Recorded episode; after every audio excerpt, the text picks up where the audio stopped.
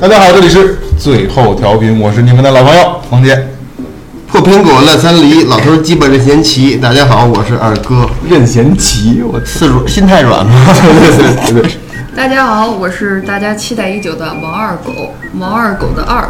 王二狗的狗，很高兴王二和狗大家，王见二狗面。终于来了。王二狗之前啊，因为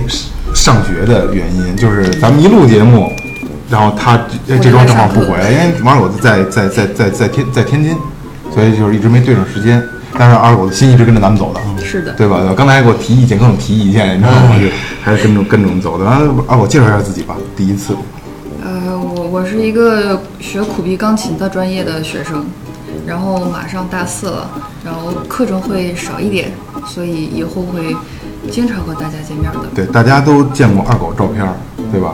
唯一问的两个女性的，这个一个是二狗，一个就是西西，嗯，对吧？西西早晚得来，西西早晚得来。今天一开场，二哥呀、没想念这个二哥这贯口，因为觉得今天太正式了。为什么呢？今天今天今天这期的主题啊，叫我们都是精神病。然后今天可能比较长，就这期是我第一次，第一次，因为之前都是我自己写脚本，然后给嘉宾看。然后今天今天这期的脚本是第一次，我跟嘉宾提前约，提前对了一下午，把做了一期完整的脚本，然后非常非常有意思，我真的我我个人非常感兴趣，好吧？那今天咱们开始咱们这期节目，我们都是精神病，然后欢迎今天咱们的嘉宾吴老师，欢迎啪啪啪啪啪啪啪啪啪啪啪啪，就是就是就是你看你看不懂规矩不是，就是啪啪啪啪啪就行，这拍就破音了。我可以说话吗？嗯大家好，我是吴老师。然后，嗯，其实称不上是老师吧，就是一个说的还过去的一个普通大学应用心理系，然后一个毕业生，然后刚刚毕业没多久。嗯，就听着萌姐对于这个心理学比较感兴趣，所以我就来做一期节目，然后带大家了解一下真正心理学这门科学是个什么东西。因为之前其实每个人都会有对这个心理学有有认识有偏差。二哥，你你来先让二狗，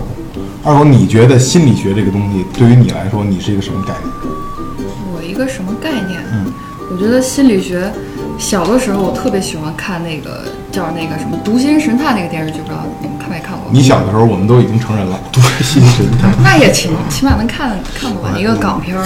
好像这王么宗泽演的那个是吗？哎，对对对对对，哎，你们是同龄人，对你们对是同龄人，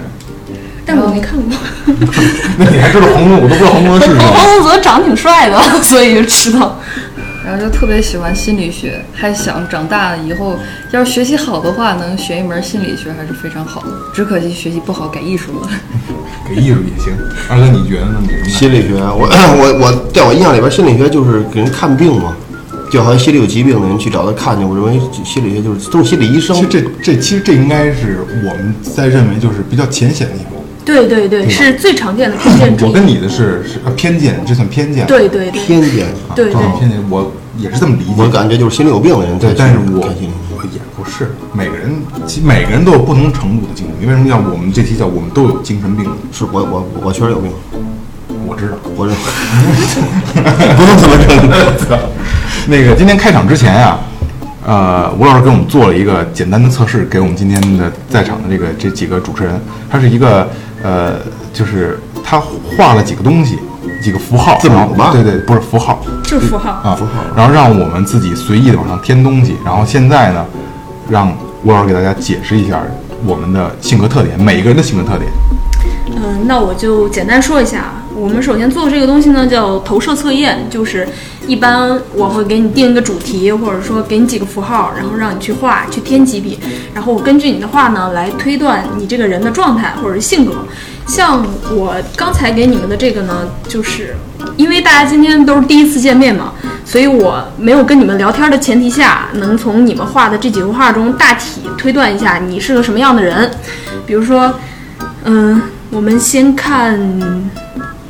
人际关系这一点吧。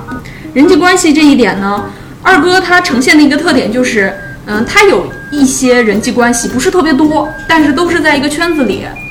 就是他的人际关系就只在这个圈子里，限于这里。然后二狗的情况就是，我的人际关系比二哥多，是你们三个人中最多的，而且有一些他觉得就是是不同的人、不同种类的人的人际关系，就是这种人我也有一些认识的熟的，这种人我也有一些认识熟的。然后萌姐呢，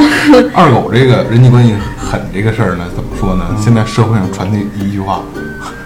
这个社会我二姐，人狠关系也。 牛逼，然后萌姐这个就处于他们两个中间差不多，就是说，嗯，我也有自己小圈子，但不是特死。然后，嗯，我有一些人际关系，但也不是特多，但也不少，是这种。然后我们再看这个花钱这一方面，花钱这一方面，三个人比较统一的一个点就是，不是那种特别乱花钱的，嗯，也有可能是说钱不是特别的多， 所以说，呃，没有大手大脚的毛嗯我病们。这里除了二哥是富二代，都不是。哎呦，那二哥这一点体现得特别好的一点就是说，他如果看着自己或者是其他人说你要乱花钱了，他可能还会去拦一下，说咱这钱可能花的不太值当，嗯就是会三会三位的金钱观都还不错，会的会的对吧？然后我们再爸看从来这就个就没没手没软过。这个这个人就是这个情绪方面啊，这个情绪稳定方面，相比之下，二狗的情绪可能会嘖起伏的比较大一些，但是呢，也不是特别的严重，都是可以接受的范围。而且他可能我才知道他是学艺术的，刚才开场就是可能是艺术家，他是那种比较敏感的多愁善感的情绪起伏，所以是挺好。但是，嗯，二狗和萌姐就会很稳定了，而且他们两个特别有意思的说，就是当其他人，嗯，周围的人情绪不稳定的时候，他有时候会起一个中和的作用，就是这个准了吧别准人了起来的时候，就是比较擅长拦架吗？是， 对，看着是说是一个比较擅长拦架的人可能。然后我们再看这个，我们专业术语叫成就动机，这东西就是说，嗯、比如说我有一件事儿我要去做了，然后我这个心思专不专一，容不容易走神儿，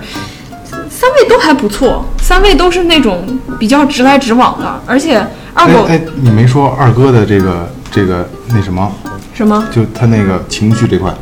情绪刚才说了，就是嗯比较容易去中和别人的情绪，就不是是他说我吗？那是您俩一样，嗯咱俩一样您俩比较一样这个结啊果，咱俩一样哦，我听错了，我以为我二狗一样。不不不，您俩比较一样。然后成就动机这一点，就是大家嗯有什么想做的事儿，反正都做，但是也不是都特别强，但是也不太会走神儿，就是一个比较中和的状态。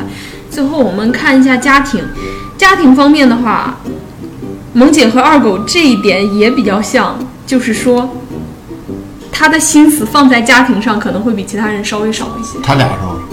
您俩，我是二对哥哦，不好意思，二哥二狗老都姓二，你知道吗？都都一半姓王，都 一半啊王，他对姓二。就是二哥和萌姐她的心思上可能会比其他人放在家庭上稍微少一点，就是我可能会更更重视我的事业或者是其他的事情，这个方面可能会少一些，但也不是特别少，就是一个比较好的状态。然后二狗的话，感觉嗯，你的父母和你的家庭对你来说是一个比较强有力的后盾，就是你会从中获得很多的力量，这一点比较强。而且你父母对你的支持啊什么的，会让你觉得非常的有力量。嗯，差不多就是这些。至于准不准，大家看自己的情况。二狗跟他妈还关系挺好，我看啊，对，对，跟家里关系是不错的，能看出来。嗯，二狗身体不错。我这里没写出我身体好吗？嗯，这里没有，但是二狗确实是体现身体还不错，身体挺健康的。 这怎么能看出来啊？这个他就是你要我给你解释的话，我能给你上一堂课。好吧，对，但是确实是都是挺好的。快有没有提问的？快快有没有提问的？有嗯那个这从这从里边能看出问题来吗？ 看不出来，因为这个它啊就是像说是看你性格内外向啊，嗯然后看你为人处事的方式，哦它看不出来你有没有问题，因为那样子的话是一个很复杂的工程。二哥这个你你嗯做不了看。就冒。这我就我就看他断着难受，我想给他连上。我就连我就都连上所了，以你们两个相似的地方很多。我就都连上，我就觉得这样最舒服。嗯，那比如说对，就是一个价值观或者爱情观有什么有什么可以看出来的吗？也有有其他的方法，它耗时比较长。你像我们做催眠是可以看的，嗯，做催眠是可以看的。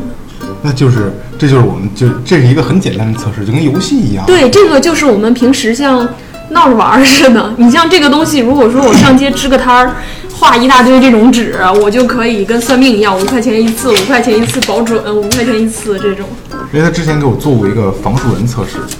还挺有意思，就也是类似的对，就是我画的东西，他来分析我的心理状态，哦，嗯，还挺有意思。因为但这些都是因为他之前说了嘛，就是不会那么准，嗯，因为条件时间对短和时间，因为这都是最简单的心理测试了。对因为他因为我之前想过，就是做这个脚本的时候，我们俩捋脚本的时候说，我就说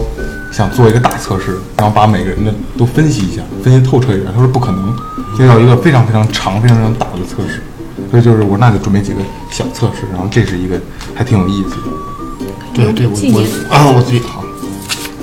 我感觉还是挺准的。对对对，他是没说不好，说不好你觉得不准了不是？嗯，这个准不准谁自己只有只有自己谁准谁知道自 己内对心知道，谁疼谁知道。对对对对对。那那你觉得我们这几个人这种性格特点，你觉得有什么？嗯，区别的话，首先你跟二哥的状态是比较像的，就是我们用最简单的那种就是气质类型来分类的话，你们三个人都属于那种偏外向的人。嗯。但是呢，在情绪稳定方面呢，萌姐和二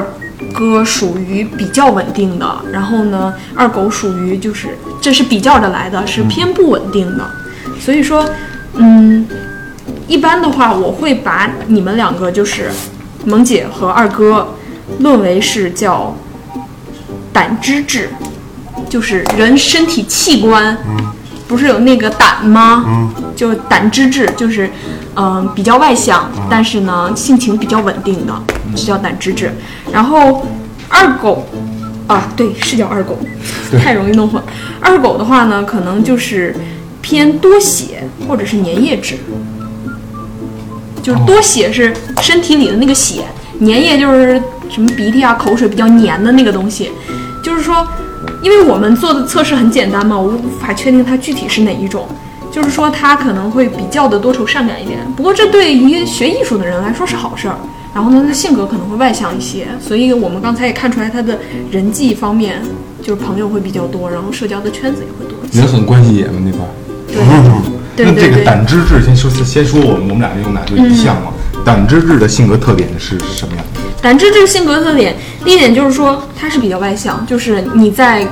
社交场合中，比如说我们刚刚认识的话，你可能会不太认生。然后呢，还有一点就是，嗯、你可能情绪比较面对一些比较激烈的事情，像我们刚才说说，在面对情绪稳定，甚至说周围人情绪不稳定的时候，你可能会起到一个劝架的作用。嗯，就是说你会中和别人情绪不稳定的地方。就是行了，行了，对对对至于嘛，对是不是？对对对对光拿大呗，让人说说你们。哎， 去，你像比较有一个那个形象解，就是假如把你们仨弄到一块儿看一特伤感的电影，二狗是最容易哭的那个， 因为他比较比你们两个会稍微多愁善感一些。就我咱们不能坐一起看电影，不够聊别的呢，对吧？肯定查查电影，操，对吧？对。对对对，差不多就是这样。哦，那那像二狗那个呢？二狗这个，我我刚才说他可能处于多血质或者是粘液质，就是因为我跟他这这才接触，可能不到十分钟，对吧？所以说呢，现在看他的状态，他具体偏内向偏外向，我只能从刚才那个图中看，他可能是稍微偏外向一点点的人，所以呢，会胆粘液质偏多血，就是它有一点点粘液质的特性，但是它主要还是多血质，就是它的性格跟你们一样啊。人群中，我社交场合我一来，嘿，我不是特别认生，但是呢，我的但是他又情绪不是，他又不是那种噼对里啪啦。对对自来熟那种。然后，但是它还有一点就是，它可能情绪不是特别的稳定，但这不是一个贬义词，就是说明白我伤心的时候，我可能会比别人更容易伤心；我快乐的时候，我也比别人更容易快乐，是比较敏感的。然后那个我看你看你写的那另一种叫什么？呃，抑郁质，抑郁质说起来比较有大哥趣。，大哥，我也你是是抑郁质。我也是，就抑郁质就是偏内向，然后情绪不稳定偏内向，情绪不稳定。啊，不是不是，不好意思说错了，这是偏内向，呃，对，就是情绪不稳定，就像林黛玉哦，啊，就是动不动就哭了，特别容易多愁善感。更多受伤了。对对，更多愁善感，而且他这个多愁善感是伴随着社交比较少。就是没没谱，就是不一定是什么事儿就把你就觉得哎对操对对对对不舒服了对那不就是这烟头没掐？是不是因为心思太多了呀？就想的想法比较多。对对对，也是这样，就是更加敏感，而且会比较认生。比如说，嗯，呃，哗啦来一大堆生人，我可能就躲着了，就不会去说主动跟你聊天什么的，比较内向。好，有要提问的吗？就是讲明白了是吧？嗯，我在深思，你深思什么呢？想他跟我说的这些，怎么了？我得反应，你觉得准吗？我觉得准。对，还是比较，因为这东西是这样啊，现在我已经相信你了，但是你可以随便说，你把你把你银行卡密码告诉我。但是确实没零有二零零零四八，我都说一遍。然后那个那天我们俩聊了一下，就是对这个心理学这个东西的一个概念上的概念概念化东西，就跟开场我说的那个东西似的，就是咱们的了解很浅显。然后那天正好我跟他提到了，我不知道能不能提啊，就是就是又是这个问题，就是乐嘉老师。哦，因为我不我不怕咱们聊，我怕网友攻击。嗯，但但是但是这个，首先说，我提乐嘉，第一是我自己的感觉，这个这代表是是电台的。然后第二个呢，就是这是吴老师自己在专业角度咱们来聊的，就是咱们来聊一下现有的这些就是性格心理学这些分析的这些大师们，你是怎么看待的？其实特别有意思的就是，我我我也算今天算是比较坦诚的说吧，我个人作为一个呃学院派的一个心理学出来的一个学生，我是我对事儿不对人啊，我是完全不认同乐嘉手底下的色彩心理学的。嗯，首先做他他说的这个色彩心理学这个东西，它在真正的学术领域，它是研究那些，比如说你设计师，你把哪几个色儿放一块儿，人感到舒服好看，或者说你这个餐厅，你这个墙喷什么色儿，人愿意在这吃饭，它是研究这个的。但是我特别没想到的就是说。乐嘉会把这个东西用来研究人的性格，嗯，而且特别巧的是，刚才咱们做的那个什么抑郁质啊、胆汁质，这个叫气质类型，其实这是古代了，就特别古代，古希腊的时候人提出来的。乐嘉属于说把这东西弄了个翻版，就是把一个特别古老的东西弄了个翻版。他套了一下是吗？对对，乐嘉是就是让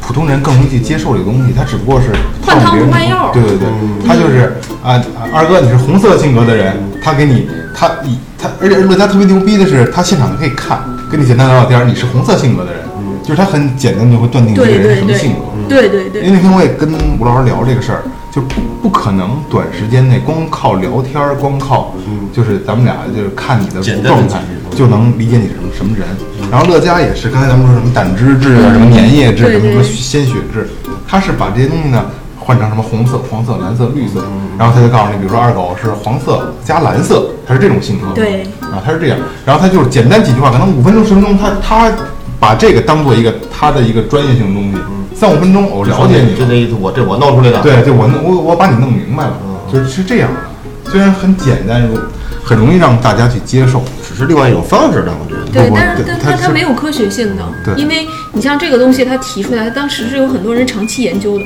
那所以说乐嘉他说的那个东西啊，百分之五十的时间都是不准的，嗯就是你说完了之后，然后下面人就，我好像是这样吧，啊、好像有那么点儿对，然后呢，还有一点就是，你要是撞上了准了，他就哎呦准，嗯，对，它是没有一个根据的。它它它，但是它准的时候，它是靠什么？它可能是年龄比较大了，见的人比较多了，它就归纳出来说啊，这种人我见的大多概了，是对对对，他可能是什么？然后我把那话说的特模糊，然后你也能套进去，我也能套进去，他也能套进去，就像那天咱俩聊，对就说就是十二星座，每个人每个星座都有它的大概的一个解释，你是哪个方向，你什么性格。然后我就提出了，因为我们俩聊的正好聊天儿，就提出了一个，假设二狗什么星座？狮子，好，狮子座，你是狮子座，我给你一个天蝎座的性格，其实上面写着给改成狮子座，其实它是天蝎座的天蝎座的性格分析。你看完以后，你觉得你看还挺还挺像我。对，真的对嗯嗯其实是这好样多星座都相通，对，所以说乐嘉就是捡了这么个这漏个。东西对其实每一个星座你你一定不看别的星座的，不看，对吧？你就看自己的，越看越越看越像我。就是看看女，你可不会看女女朋友或者其他的，对对对对对对，因为更更更能了解对她。你去看你自己的这种东西，就是你怎么看，越看越像，越看就越觉得是在自在在看自己。然后自己还往那边靠，对对，对，然后但是我可能给你一个别的星座的，然后我写着是你的星座，你看，哎，你也在往那边靠，就是这样，其实算不算一种心理暗示？也就是算是，就是是，嗯，就是乐嘉其实也就是也在做，也在用，这个东西。只不过他就是他他玩的太简单了，嗯啊，上来就而跟你而且说他是一个怎么说，就是事业心很强的人，他专业性不足，他靠这个营销啊什么的，对对对，上节目乐啊嘉之团类队的。还是应该挺牛逼的，对对，乐嘉他啊，他是个玩儿就纯玩玩设计类的东西的是吗？不，他这个色彩心理学，真正的色彩心理学应该是搞设计方面的。啊，不是不是他，这我个说乐嘉他原本的职业，主持哎，人，我还真不知道，他是主持人呀，之前那个《非诚勿扰》不是他主持吗？他是个练标的吗？不知 道。会他这样这个人就是一个很神奇，我啊还会看过他在山底下临着瀑布修行的照片啊，我也不知道他混是健身房的是吧 对，啊，哪个练标的学心理？秃瓢那个吗啊，秃瓢那个。对，就那个是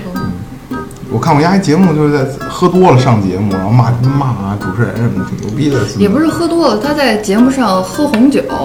说是为了，呃，讲了什么事儿我记得，然后就喝了一杯红酒，然后结果酒量不行，喝多了，然后就就开始就不顾自己的形象，就开始跟各种工作人员、主持人员就开始耍大牌，哦，然后还要自己要走，然后看没人拦他，然后自己回来了。那呃这这乐嘉还是挺逗的，就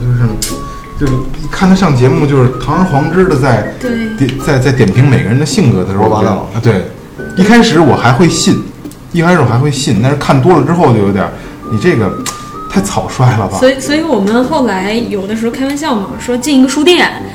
呃，这不先找自己专业的一个什么心理栏，然后呢，如果说他那个心理栏底下放了乐嘉的书，我们就觉得，哎，这书店不行。哦但是如果他那个心理专业下边那个那个栏目底下没有乐嘉书，反而是我们老师的书，我们就觉得啊，这嗯对书店可以，专业 对啊专业，对就是这书店懂。对如果把乐嘉的书放在什么科幻类啊什么那个就行 了，是吗？娱乐类，对娱乐类，男女情感类，对对对对对，这就可以了。或者星座解说呢？嗯，对，其实星座还是有它有它可取的地方，但是就是可能现在东西就是太演绎的太多对了，太社会化了，嗯，太社会化了。星座我觉得还行，真正的星象学挺准的，对我觉得还真真可以。那上次也我们俩也聊过这个，就是星座是也是古希腊嗯衍生出来一门儿星象科学嘛。星象不是始于中国吗？中国也研究，国外也研究，但是提出来星座这个概念的是国外先提的。星星象是是中国研究的，就像那嗯对个对什么观星台，嗯，但是这个星象学这个就是就星座学是古希腊有的，它是靠什么呢？确实是啊，就是它是靠潮汐和星星星的上下位置和太阳系的位置，然后它会影响潮汐的一个一个变化嘛，然后它的磁场会影响人，所以每个月出生的人会因为磁场而不同的变化对对对对对对对，它是它是靠这个去分析人的，但是那个时候应该是准的。那个时候已经算是很先进的科对学对对，了，但是你要放在现在，不应该。它它算是科学，算是算是是算我觉得算是科学。但是但是那个时候，你现他只用月份来定义性格，定义一个人格，对吧？那现在你不能这么说呀。嗯现在仪器更精密了， 那那个水逆到底是什么意思啊？就是说什么好像是什么水星逆行会对人造成影响。前两天我还有朋友跟我说你最近水逆，然后我蓝牙耳机就坏了， 我就是一个霉呗，就是哦就是它好像是会影响到你生活的一些方向。怎么这样我觉得这个有点瞎掰了。这个反正当初是有一定科学性的，然后它有影响，可能会有一点，但是你不能什么都赖水逆，就对水吧？星逆袭肯定也是在磁场上有变化，对但但是是你你蓝牙耳机换的，对啊，就像古人出门看黄历一样呗。对对对对对，它既然产生了，它肯定是有一定的道理，但是没必要把它放这么大。我今天心情不好也赖水星，水星找谁惹谁？啊，刚才其实刚才刚才有了一个短短的暂停，然后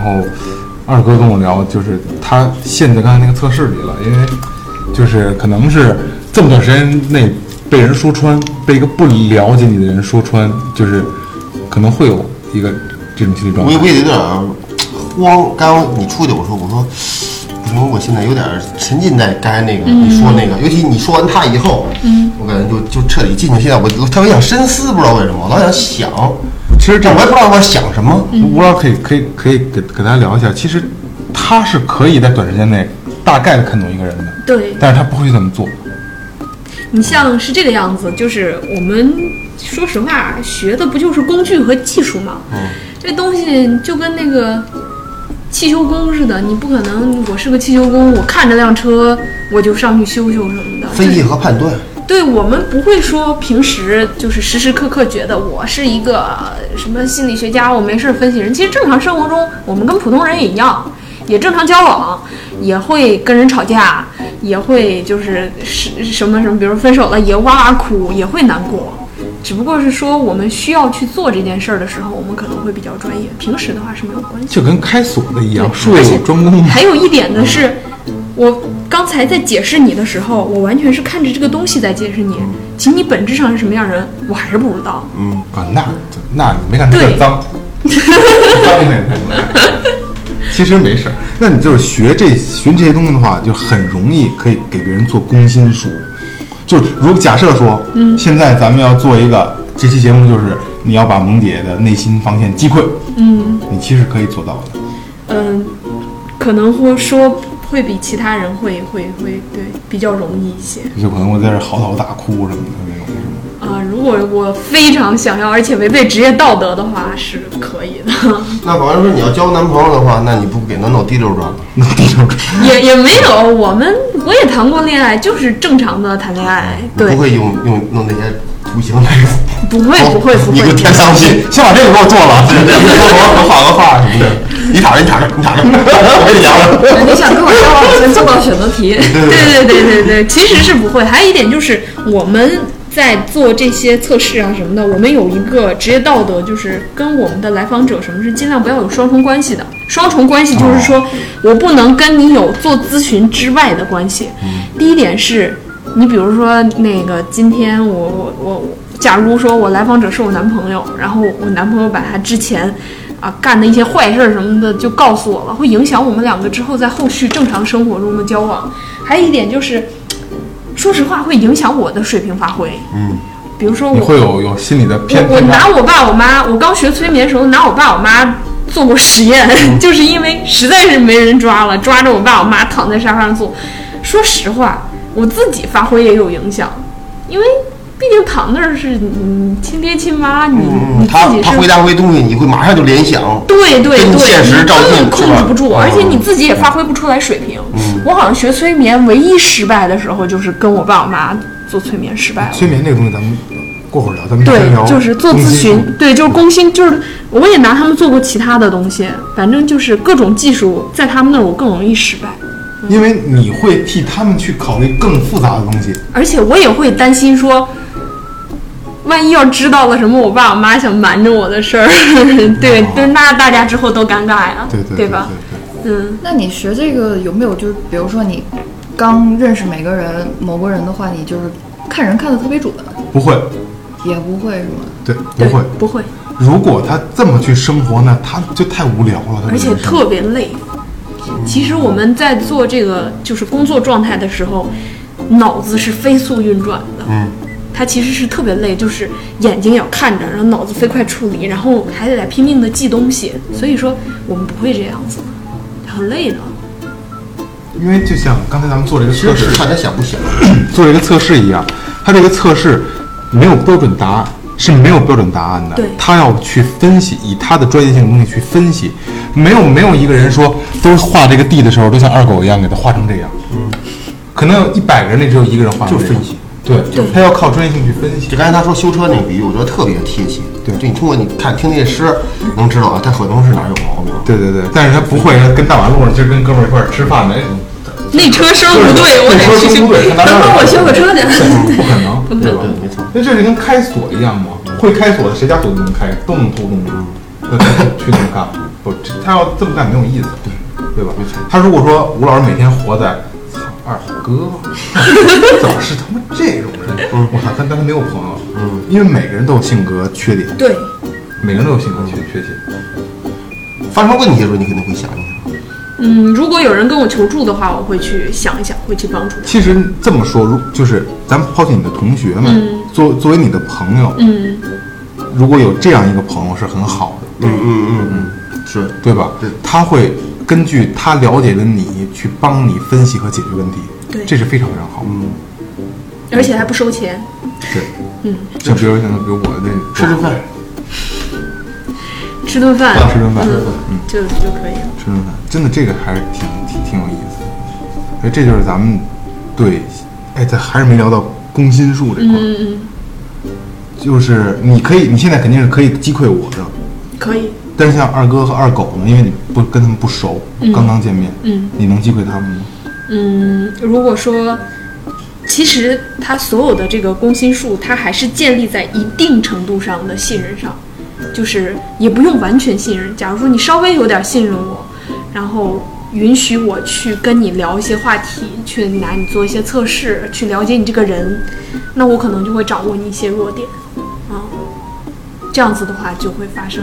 之后，如果说我希望你好或者希望你坏的事情，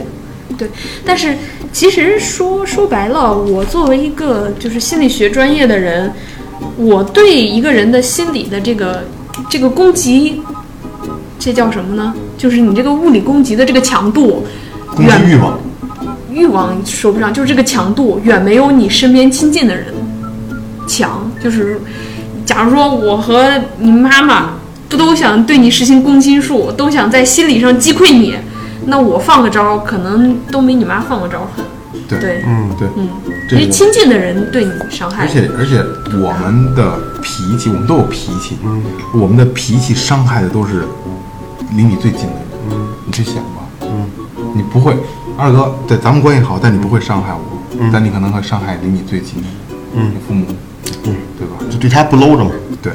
对对对对对对，最嗯我近就说是不糙搂的着俗的就不对搂是着，不搂着的，嗯对但是对身边的人都会大度很大度很多，嗯像他这个也一样应，该是相反的是吗？就是如果做一个好好的人是应该不应该那样，不应该把那些东西传。首先是不应该，咱咱们都不应该去攻击自己最最最亲近的人嘛。是，但是咱们咱们每个人，大多数人，可都会能百分之九十五以上的人都是在把脾气甩给了最亲近最的亲近人的人。就像情侣吵架一样，非得捡那种难听的说。对嗯不说心里不痛，人说两句心里就痛对了，但是跟朋友你却不会这么说。对咋伤人呢？对呀、咱们不愿意伤害普身边普通人，都是伤害最最近的人，都是这样。因为近才伤害你，不伤害不好玩了。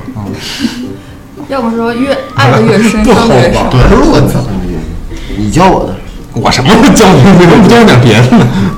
那那像像像，比如说就是公安局、刑警审犯人那种攻心术，也跟你们这个也是一样的呗。他们有犯罪心理的，应该是有吧有有有，我们也有修过一点儿犯罪心理学。他那个，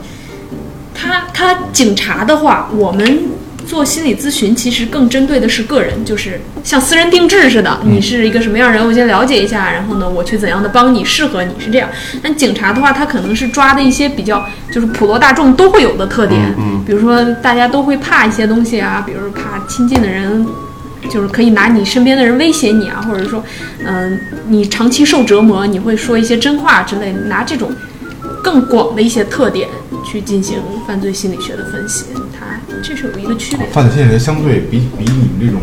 就是要稍微要要程度要低一点。对，而且它操作性可能会比较强一些，就是，嗯，这招我对你也好使，我对他也好哦使，然后呢，而且学你你也学一下，我也学一下，对，都可以去因拿为去审犯人。犯人的心理状态一定是是害怕的，是胆怯紧张的对怕对被紧发张现的的，所以你就是给他施压的话，容易更容易这么去做。对，方向感更强一点。对对对。然后咱们咱们这期呢，就先到这儿。然后下一期聊的东西比较有意思了。下一期聊的就是在吴老师学心理的过程中，因为他们会有很多的案例，嗯，会有很多的案例，就是怪的，嗯，呃，害怕的，有意思的，逗逼的，嗯对吧？对因为他跟我简单的聊了几个，确实还是比较有意思，因为患者是不一样的，对他们他们用他们来说应该是就叫患者，嗯，因为是在解决心理疾病的，嗯或者来访者，对对对对对，就是咱们在咱们这种患者，来访者他们嗯是他们对患者的一种尊重，其实在这种称呼。嗯，但是就是对于咱们来说，就是患者，他们在解决患者的问题的时候会遇到很多有意思的问题。啊，对我我问你句，呃你会拿他当对手吗？不会，我会尊重他，而且就是别人别人有一个偏见说那个来了一个来了一个可能说有一些心理问题的人，然后呢，你必须去跟他解决，你俩跟博弈一样，你把他打败了，你就把他解决问题。其实这个是完全错误的，我们就会其实就是建立在一个互相尊重。互相信任的一个前提下，我引领着他去面对这个问题，然后我们商量怎样你解千决这个万问题。是一个辅助，对对，你看他有的玩游戏里面引领辅助，你看他说的是引领，嗯，他不是那种噼啪啦跟你给你解释跟你说，他嗯是一个劝架的，不强势。对，他是一个劝架的是，心灵上的导游。对对对， 对这个东西，这也太这也太太嗯咱狠们了。下期会会会深入一点聊这个东西，因为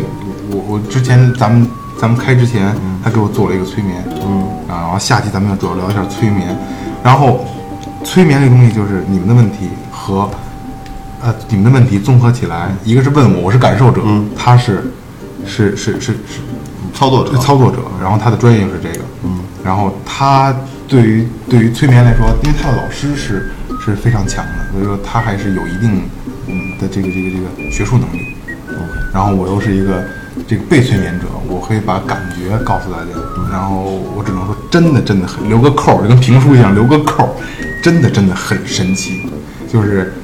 我我现在可以说一下，这些最后发生我来做催眠这个东西不是假的，真的不是假的。以前那个什么弄个钟表看看看看对了眼儿了，睡着了啊，啊你你你你们家几口人不不是那样的，嗯，它是催眠这个东西真的很神奇。然后我起来跟起来跟他说的第一句话，他说你可以睁开眼睛起来了，嗯，然后我睁开眼睛，他在抢着要跟我说话，他想问我状态，嗯，我的第一句话服了，嗯，我说太神奇了，嗯，真的太神奇了。真的真的特别神奇，真的特别的。行，那就那就咱们把更多的话题留在下期好吧？啊，感谢银山优作提供的场地支持，感谢明琴坊提供的设备支持。最后，最后的呸，微信搜索最后 FM，可以关注我们的订阅号。然后咱们等着下一期，我们都是精神病，好吧？ OK，拜拜。再见。